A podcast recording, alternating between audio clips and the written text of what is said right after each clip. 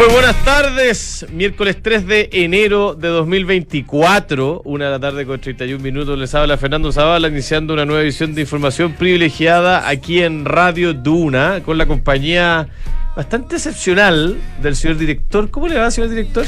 ¿Cómo le va? Muy buenas tardes, no lo habíamos visto. No, y por eso pasado. yo tengo el deber y el derecho a desearles a todos un muy feliz año, no había estado al aire todavía. Eh, ayer me lo perdí, eh, pero espero que 2024 sea un gran año para todos. No voy a repetir el cliché que ya se está haciendo más o menos aburrido de, todo el mundo que sea mejor que 2023, porque me parece que 2023 la, la, la, la vara está bajita. Así, pero que sea un gran año para todos.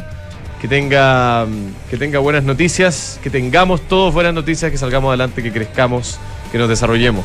¿ah? Ojalá, ojalá, pero no está fácil. ¿ah? No, nada. Y, ¿sabes qué? Iba a hacer un comentario para empezar. Eh, después vamos a ir a los mercados, vamos a hablar de dólar, vamos a hablar de lo que está pasando, lo que ha pasado en Estados Unidos con la Fed. Pero ayer se publicó el IMASEC. eh, y salió el ministro de Hacienda ah, con un. Con un eh, ¿Feliz? Sí, feliz de la vida, muy exitista. Y la verdad es que el ministro de Hacienda sabe, porque es economista, que contentarse con esta cifra eh, de partida es, es un poquito, eh, digamos, hacerse trampa en solitario. ¿Y por qué lo digo? Porque el IMASEC, que fue 1,2%, eh, noviembre de 2022, eh, este era el IMASEC, IMASEC de noviembre de 2023, fue el peor mes de 2022. Entonces la base de comparación era excepcionalmente mala. Diciembre de 2022 también fue un mes malo, por lo tanto el IMASEC de diciembre a mí no me sorprendería que también fuera positivo. Pero el, la- el cuestionamiento que yo me hago es qué va a pasar cuando las bases de comparación eh, empiecen a normalizarse, que eso debiese empezar a pasar tipo mayo de, este año y mucho más fuerte hacia el segundo semestre. Y ahí es donde yo creo que se plantean los desafíos reales para nuestra economía para este año, señor director. Mira, fíjate que eh, es tan cierto lo que dices que incluso me llamó la atención algo que el propio presidente y a lo que se ha sumado también el, el ministro Marcel están tan felices por eh, haber derrotado ellos la inflación. Yo creo que hay que ser un poquito, hay que ser un poquito tranquilo en el tema. Sabemos que esa tarea eh, en la que colaboramos todos, pero una tarea principal y responsabilidad del Banco Central. Y el Banco Central tiene las herramientas para eso y, y la pudo hacer. Entonces también eh, que efectivamente una buena noticia que la inflación haya, haya vuelto o se haya empezado a encarrilar en los niveles históricos, eh, una buena noticia para Chile. No tenemos que alegrar todo, pero también eh, eh, la, la tarea a quien le corresponde. Honestidad intelectual. Exacto. ¿ah? El crecimiento sí que tiene mucho que decir, no son los únicos. Evidentemente que ahí tiene que haber distintas señales, pero la principal es del, es del sector político y en eso está todo un desafío, porque alegrarnos porque tuvimos un 1,2% en realidad no es para Eh, eso. 1,2 en el mes de peor de base de comparación del año Sí. anterior. O sea, como que ya, ya bueno, en fin. Oye, eh, lo otro que yo te iba a, a comentar respecto a la cifra de ayer es que donde estamos mal eh, es en dos aspectos. En primer lugar, el comercio, que sigue cayendo. ¿ah? Es un sector que es muy emblemático de, de la economía chilena, que durante muchos años fue la locomotora que tiró los carros de la, economía. eh, y que hoy día está pasando por un momento bien complicado y que tiene que ver también con, el- reflejo de la- la- la- las platas que hay en las familias, ¿no? Los recursos disponibles que hay en las familias que, que hoy día son exiguos. Y lo segundo, eh, la inversión, porque mm, la inversión sigue cayendo y de hecho de los componentes del crecimiento probablemente es el más débil. eh, seguimos sin poder crecer en inversión y eso yo creo que es muy preocupante de cara a los próximos años, señor director. Así que dos cosas con el tema del comercio. Primero, es intensivo o era intensivo en gente. Cada vez hay más despidos y probablemente van a seguir viendo, lamentablemente, porque el comercio no repunta y no repunta el comercio porque la actividad no repunta, la gente no tiene plata o la que tiene algo está cauta y no quiere gastar y el consumo está muy alicaído y eso está afectando las fuentes laborales.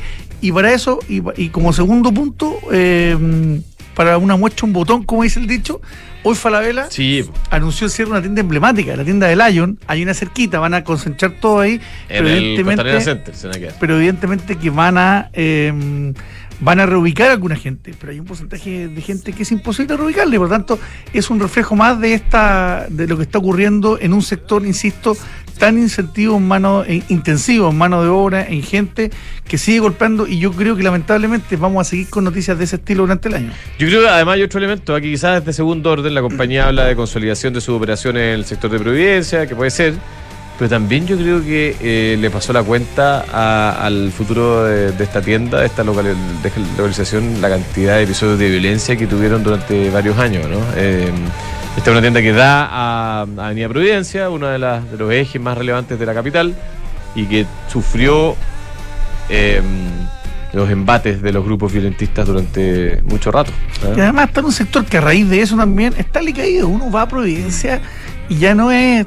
Y yo no, creo que, eh, tú no conociste la Providencia, que era maravillosa. No, no me tocó. Ah, cuando estaba la tienda No, Palta. No, yo, yo sí me tocó ir a algunos de los bares que están por ahí alguna Sí, vez. claro. Pero, pero ya, claro, en la, en la, en la parte final de, de esa etapa. Providencia no está, ya pasó su mejor, mejor época, y evidentemente que el comercio que busca un, un consumo mayor se ha ido ahí. Y esto es una demostración más. Lamentable, pero bueno, así es la vida. Oye, eh, señor director, tenemos un dólar que hoy día recoge eh, algo. eh, 879 lo tengo, ha estado entre 878 y 882. 0,72, 0,72% cae. Sí, 8,78 y fracción. Es una caída de como 7 pesos. Eh, interesante. Nada, tampoco así demasiado llamativo, pero, pero algo. Eh, cobre con una caída marginal, 0,3%. Eh, ahí hay un tema, ¿ah? los commodities, que no logran repuntar. El petróleo lo tenemos en 72 dólares por barril, el, el WTI. Pese. eh, ¿Sube bueno, fuerte o ya? Sí, el, el WTI eh, tiene un, algo de fase con el Brent, que es el que, el que más nos sirve de referencia a nosotros, pero, pero pensemos en que los commodities están en un nivel no demasiado alto y eso ta- también eh, eh, tiene que ver con lo que pasó ayer, que eh, se entregaron cifras de producción industrial de Estados Unidos y China, ambas eh, decepcionantes. En el caso de China ya entrando en recesión en términos de producción industrial eh, y se nos puede enredar las proyecciones. El, gobierno apunta un crecimiento del orden de 2,5% para este año. El Banco Central ha- habla de 1,75%. El presupuesto está construido con una base de 2,5%. ¿Qué pasa si no crecemos 2,5%, señor director? ¿Qué pasa si nos cae el mundo? No, no se va a caer el mundo, pero si se empieza a, poner más débil Más la demanda déficit. mundial. Más déficit. Más ¿Y cómo, pa- déficit. y cómo paga?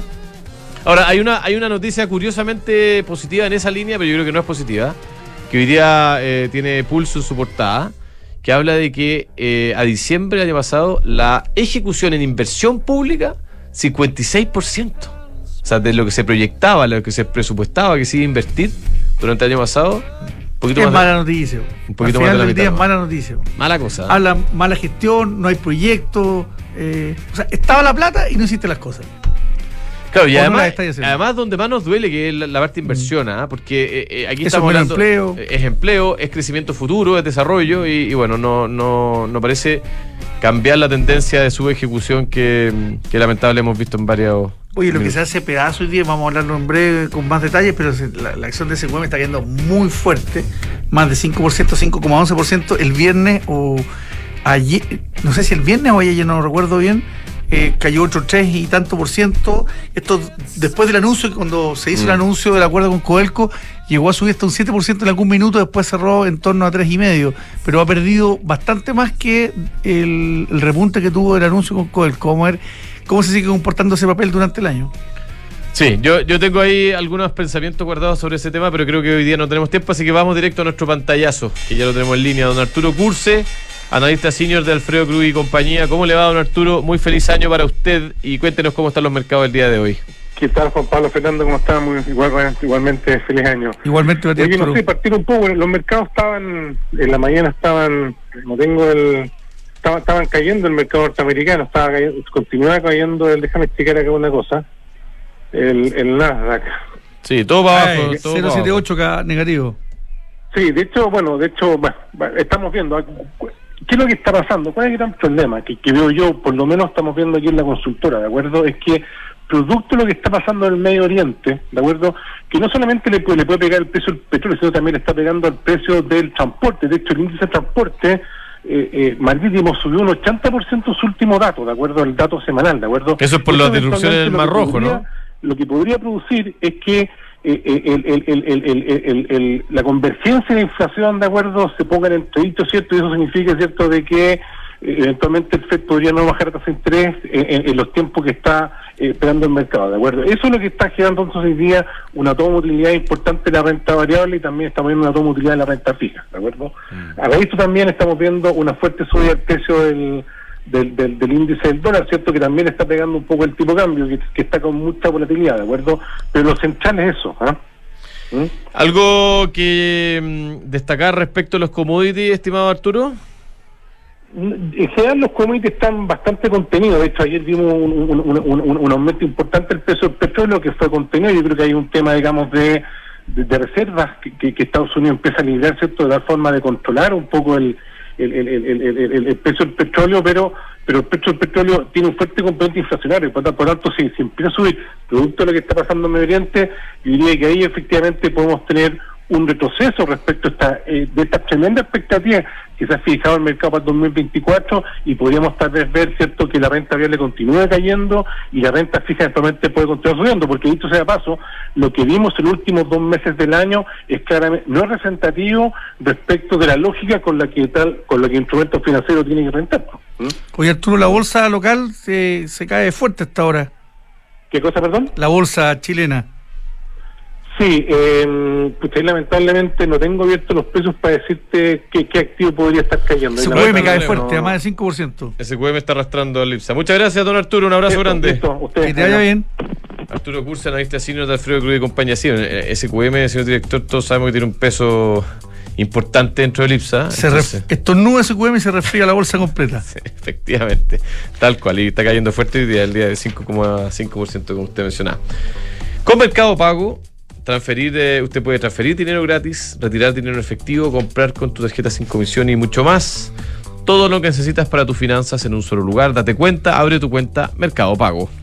¿Te preocupa la reforma previsional, la jornada de las 40 horas, el cambio en las gratificaciones?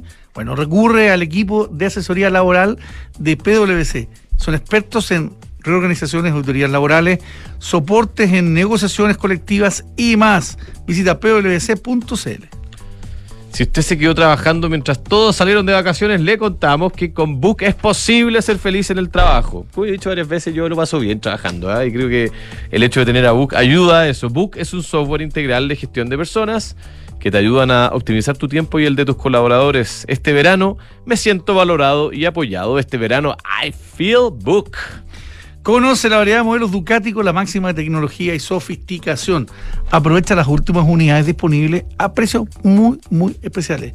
Ustedes pueden visitar la tienda que está en Las Condes 11.412 o si quieren hacer una, una previa en ducatichile.cl. Y Mercado G es un broker con más de 10 años de experiencia, con oficina a pasos del Metro Banquehue, muy fácil operar con ellos. Gran variedad de instrumentos para comprar y vender. Ingrese usted a mercadog.com y resolverán todas sus dudas. Ya, tenemos en estudio a don Andrés Jara, socio fundador de Alster Legal. ¿Qué tal Andrés? ¿Cómo te va? Hola, bien. ¿Y ustedes cómo están? Hola Andrés. ¿Cómo está partiendo ese año?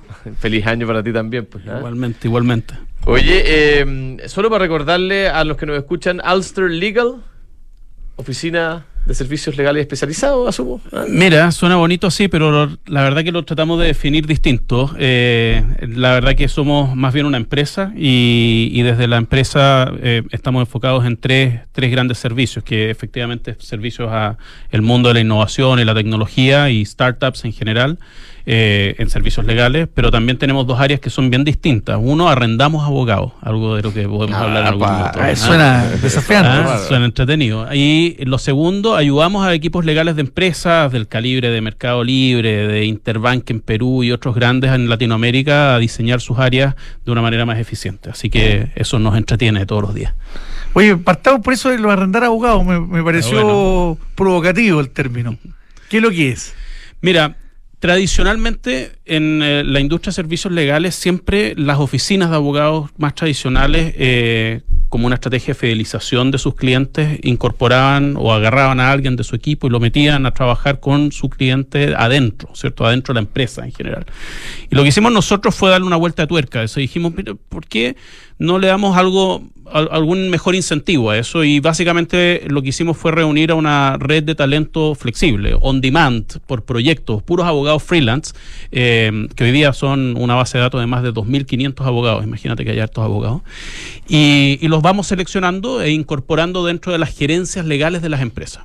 Eh, y con eso logramos resolver necesidades, eh, obviamente, que surgen de cuestiones como el hecho de que tengan, por ejemplo, un proyecto específico con mayor demanda, que tengan, ahora estamos cubriendo, por ejemplo, licencias de prenatales, postnatales, eh, licencias médicas de alguien que se tuvo que ir a operar por algo, etcétera, etcétera. ¿Y la relación contractual es con ustedes o con el Sí. cliente? es con nosotros. Nosotros intermediamos finalmente esa relación y nos hacemos además totalmente responsables de cualquier riesgo que pueda tener ese talento dentro de esa empresa. Oye, me contaste que ustedes estaban dedicados principalmente al sector innovación, startups. ¿Cómo está desde la, vista de ustedes ese sector? Entiendo que acaban además de firmar una alianza con otras oficinas de Latinoamérica para ofrecer esto a nivel regional.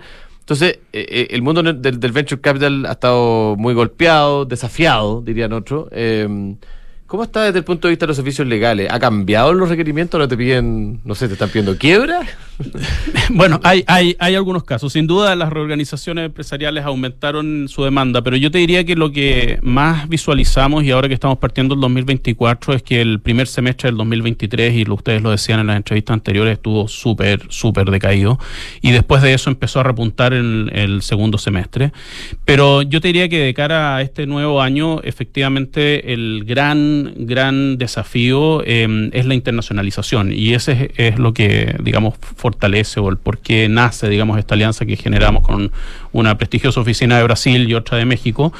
Porque algo que era una condición que estuvimos observando en el último tiempo era que las startups estaban yendo más temprano.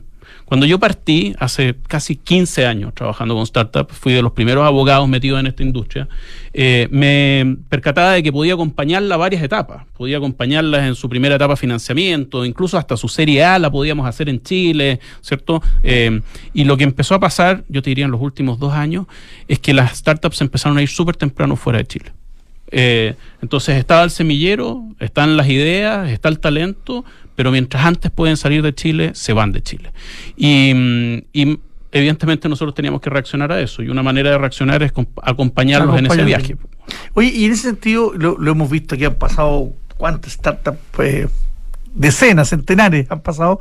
Y, Todos han estado acá. Y hay, y hay cosas que se parecen en los países y otras que son muy distintos. En lo legal, que ustedes están en eso hoy día, ¿qué tan distinto es lo que, lo que se exige, lo que se demanda, lo que se necesita desde el punto de vista legal para echar a andar una startup y, y- para después operar? No, son radicalmente distintos los mercados. Eh, sí, la verdad que la, realidad en el mercado de Perú, de Colombia, de México, de Brasil, que ya, me ha tocado tener harta exposición a todos ellos, eh, es diametralmente opuesta, digamos, a los chilenos, a, la Chile, digamos, la, facilidad con que la que podemos en Chile crear una sociedad y estar operando en, no sé, 48 horas si quisiésemos, eh, es algo que es bien irreal en otros mercados. Eh, y eso es un cambio que se da desde el año 2007 en Chile y que empezó, digamos, a generarse la flexibilidad cuando se creó la sociedad por acciones, no sé si han escuchado de ella. La. SPA. La famosa SPA. eh, y, y se empezaron a crear condiciones para hacer bastante más fácil el camino del inicio. ¿Ah? Eh, hablando de los cierres, el camino del cierre. Pero ahí pones con una, ¿ah? con una mano Pero, en alerta. ¿Por eh, qué eso es el inicio? Después se complica la cosa. porque después se complica, porque al final el, el- el gran problema es que tú rápidamente puedes crear una sociedad hoy día, pero rápidamente te compras problemas al crear una sociedad si es que no la tienes bien planificada, si es que no has hecho un buen diseño de su gobierno corporativo, si es que no has pensado en la manera en cómo la vas a financiar, si es que no te hiciste cargo de tener buenos contadores para relacionarte con el servicio de impuestos internos, etcétera, etcétera. Em, pero en otros países la realidad es bien distinta. Independiente de que hay mucho motor emprendedor en Latinoamérica en general, eh, la facilidad con que tú puedes operar en otros mercados eh, es, muy inferior. Y eso hace que evidentemente tengas que tener muy buenos socios y partners para poder abrir en esos mercados y operar. Oye, y tú decías, han cambiado la- los requerimientos, empezaron a aparecer mm, algunos requerimientos de- del cierre, digamos. ¿ah? ¿Qué otras cosas has visto o, qué ejemplos has visto de requerimientos novedosos, digamos, en esta, en esta época de más desafío para las startups, desde el punto de vista de los servicios legales? Yo diría que en general, desde el punto de vista del financiamiento, que es algo que a nosotros nos toca harto, eh, desde el punto de vista del financiamiento, los financiamientos pasaron, y por eso que migran muchas startups más temprano afuera, eh, a darse fuera de Chile. Entonces, eh, Financiarse fuera de Chile. a financiarse. En fuera rondas de Chile. capital y de deuda. digo. Así es. Mira. Sí, sí. Y, y la verdad que cada vez más, eh, y lo vimos, bueno, desde el 2019. Pero eso implica contrato escrito en nuestro idioma, Total. condiciones, no sé, Total. ley, bajo ley. Y constituye tu sociedad fuera de Chile, y idealmente las sociedades típicas en Estados Unidos, eh, y busca capital desde Estados Unidos. Delaware. Y- en Delaware, ah, que es muy de moda. Hay otros estados bien buenos, pero Delaware es probablemente La lleva. el, el- el- el más habitual. Eh, y lo cierto, y, y ese es el- un poco el desafío también hoy día, que, que muchos de los patrimonios que invertían en startups movieron parte de su patrimonio fuera de Chile. Y eso es indudable, digamos, lo sabemos y las estadísticas sí lo demuestran. Y eso hace que evidentemente eh, esas inversiones en capital de riesgo sean mucho más factibles de que sucedan en Estados Unidos ¿ah? o, o fuera de Chile. Andrés, dijiste también eh, al principio la definición de lo que eran, que ayudaban a, a formar, a crear, a diseñar eh, fiscalías, áreas legales, y nombraste una compañía tremenda como Mercado Libre, nombraste Interbank. También. El sí. Interbank de Perú Otra- otra compañía son gigante. grandes. Sí. ¿Cómo, ¿Cómo es eso de, Sí, de nosotros- ayudarlo a diseñar eso? Nosotros operamos desde México hacia abajo, la verdad que es lo que nos permitió la internacionalización. Eh, es una de mis grandes pasiones, eh, el ayudar a los equipos legales a diseñar mejores funciones legales y muy amarrados y apalancados en la tecnología. De hecho, nosotros nos hemos metido en inteligencia artificial y nos hemos metido en montones de cosas. Incluso armamos una empresa paralela de tecnología que la tenemos basada en Argentina, con la que vendemos software para equipos legales en procesos de automatización, digamos, de, eh, no sé, contratos, requerimientos y montones de otras cosas. Y, y, cómo lo hacemos? Eh, Mira, es consultoría bastante básica. ¿ah? Eh, nosotros decimos somos el mini McKinsey de las áreas legales, eh, guardando las proporciones, eh, Bueno. pero, pero tratando de, de, digamos, de apalancarnos en, en, esa, en ese nombre. ¿sí? Excelente, don Andrés Jara, muchas gracias por estar acá con nosotros. Vamos a seguir conversando de esto de todas maneras. Un abrazo. Muchas gracias a ustedes. Que te vaya bien, Andrés. Andrés, socio fundador de Ulster Legal, A-L-S-T-E-R E Legal, por si alguien lo quiere contactar. Se viene el verano y en EconoRent, bueno, EconoRent, que ya está en la región de Valparaíso, te entregan el mejor servicio. Abrieron una nueva sucursal en Viña del Mar a paso de la Quinta Vergara. Encuéntralos en los estacionamientos de Plaza Sucre. Te estarán esperando EconoRent. Muévete con nosotros. Frontal Trust es especialista en activos alternativos, ofrece inversiones atractivas y rentables de mediano y largo plazo gestionada por expertos en sectores de private equity, deuda privada, infraestructura y agribusiness. Ingresa a frontaltrust.cl, invierte con confianza, invierte en Frontal Trust. Nos vamos, señor director. Gran programa para iniciar el año. Rapidito, Eh, ¿ah? se fue así como el, el agua entre las manos. Nos dejamos con Visionario la historia de Calvin Klein, Calvin Klein y luego viene Santiago Víctor Gendelman. Chao. Que le vayan.